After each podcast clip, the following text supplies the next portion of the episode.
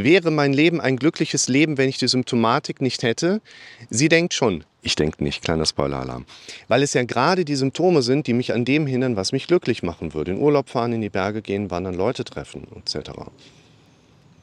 Sehr gute Videos, die die Gedanken anstoßen, liebe Bea. Deshalb ist es auch sehr wichtig, dass wenn du meinst, du bist an einem bestimmten Punkt einer anderen Meinung, dass du schreibst, weil es ja nicht äh, darum geht, dass wir korrigieren, sondern uns austauschen und dadurch zu neuen Perspektiven auch wieder kommen.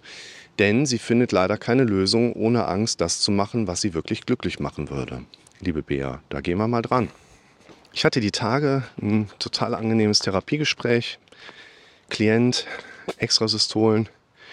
Und er sagt mir im zweiten Gespräch, er hat für sich erkannt, dass er hauptsächlich Angst davor hat, dass seine Symptome ihn von einem glücklichen Leben abhalten glaube, das also können wir alle unterschreiben. Das hatten wir alle mal. Schaut euch meine Tinnitus-Videos an. Geht mal auf meinen Kanal, gebt Tinnitus ein. Da werdet ihr mindestens zwei Tinnitus-Videos sehen, wo ich über meine eigene Symptomatik spreche und aufzeige. Klar, ich kenne das, ich habe das auch gehabt. Würde ich unterschreiben, jeder andere unterschreibt das auch. Ja, pass auf. Ein Tinnitus ist doch nicht schlimm. Der macht doch kein Problem. Ein Tinnitus ist nicht das Problem. Aber meine Bewertung meines Kopfes, der sagt, was ist, wenn du nicht mehr glücklich wirst? Was ist, wenn der immer schlimmer wird? Was ist, wenn er nie wieder weggeht? Das macht Probleme. Eine Extrasystole ist ein physiologischer Prozess unseres Herzens, welcher zum Beispiel dann auftritt, wenn es zu einer Rhythmusveränderung kommt, also Geschwindigkeitsveränderung. Da ist nichts Krankhaftes in aller Regel dran. Extrasystole ist nicht schlimm. Aber die Bewertung, die unser Kopf dazu gibt, die machen uns das Leben schwer. Wir können im Moment zusammenfassend sagen, deine Symptomatik wird dich nicht von einem glücklichen Leben abhalten, sondern deine Bewertung. Deine Symptomatik zu verändern wird mehr, deutlich Energie mehr in Anspruch nehmen, als vordergründig zu lernen, deine Bewertungsmechanismen zu verändern. Und das ist das, was wir letztlich tun sollten wollen deine Bewertungsmechanismen verändern, eine Eigenkompetenz bei dir wecken, dass du im Kopf anfängst, selber mit dir zu sprechen und zwar über die Inhalte, die du erleben möchtest und nicht die dein Gehirn dir aufzeigt, die passieren könnten. Darüber hinaus, das glückliche Leben ist ein eigenständiges Projekt. Was hat das glückliche Leben mit deinen Baustellen zu tun? Du sagst, deine Symptome halten dich davon ab, kommt ein Auto. Du sagst, deine Symptome halten dich davon ab, ein glückliches Leben zu führen. Das glückliche Leben ist nicht dann da, wenn deine Symptome weg sind. So funktionieren wir Menschen nicht. Wir Menschen sind nicht ein Kern aus Glück, wo nur die äußere Hülle irgendwie mal abplatzen müsste und der wahre Kern tritt hervor.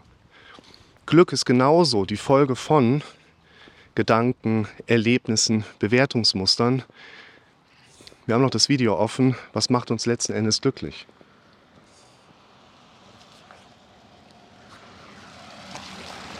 Meine Güte, ey, die fahren Karren hier oben. Umwelt lässt grüßen. Ne? Glück ist ein eigenständiges Projekt. Es geht darum, was macht uns Menschen glücklich. Und nur weil die vermeintlich negativen Aspekte draußen sind, sind wir noch lange nicht glücklich. Bin mal gespannt, was ihr dann so dazu beigeben wollt. Und aus meiner Sicht ist wichtig, dass wir uns nicht darauf fokussieren sollten, die Symptome abzubauen. Wir sollten uns darauf trainieren, glücksmodulierende Aspekte mehr und mehr in unser Leben reinzubringen. Ein glückliches Leben ist die Folge von erlebten Prozessen, von Bewertungsmustern. Nicht die glücklichen Menschen sind dankbar, die dankbaren Menschen werden glücklicher. Und das ist genauso wie Liebe und wie Angst auch immer ein Gefühl auf Grundlage von erlebten Prozessen. Und deshalb, liebe Jule, ist für dich aus meiner Sicht vor allen Dingen wichtig, dass du dir mal deine einzelnen Projekte daraus nimmst. Du hast Angst vor Symptomen, die im Urlaub auftreten, Angst vor Symptomen, die vielleicht auf einer Feierlichkeit auftreten. Und das sind alles einzelne Projekte, Prozesse, wo du noch in alten Denkmustern trainiert bist, die du noch nicht umtrainiert hast. Und ich kann ja aus Erfahrung heraus sagen, es gilt zu erlernen und zu erleben, dass wenn du die Kontrolle in deinem Kopf etablieren möchtest. Wir werden immer rückfällig werden. Ich auch, immer und immer wieder. Was? Oh Mann, ich habe hier gerade so. Ein Pokémon gefunden? Ach so, ja, pass auf, das tut deinen Fingern weh.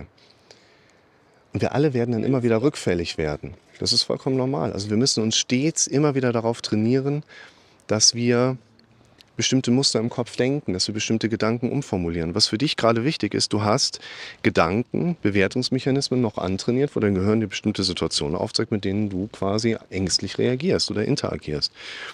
Und du bist in einem ganz normalen Prozess drin, den ich mit jedem anderen in dem Sinne auch durchgehen und thematisieren würde. Erstens, versuche, wie entsteht ein Gefühl, zu verstehen, welche Bilder und auditiven Inhalte sind da. Zweitens, versuche deine Befürchtungen zusammenzufassen und immer wieder aufzuschreiben, um einen anderen Umgang damit zu finden. Und was vor allen Dingen wichtig für jemanden in deiner Situation ist, wir brauchen viel mehr Konkretes, viel mehr konkrete Informationen. Also, wenn du das siehst und hast ein paar Gedanken, die du da so aufbauen möchtest und teilen möchtest, melde dich gerne mal. Alles Gute.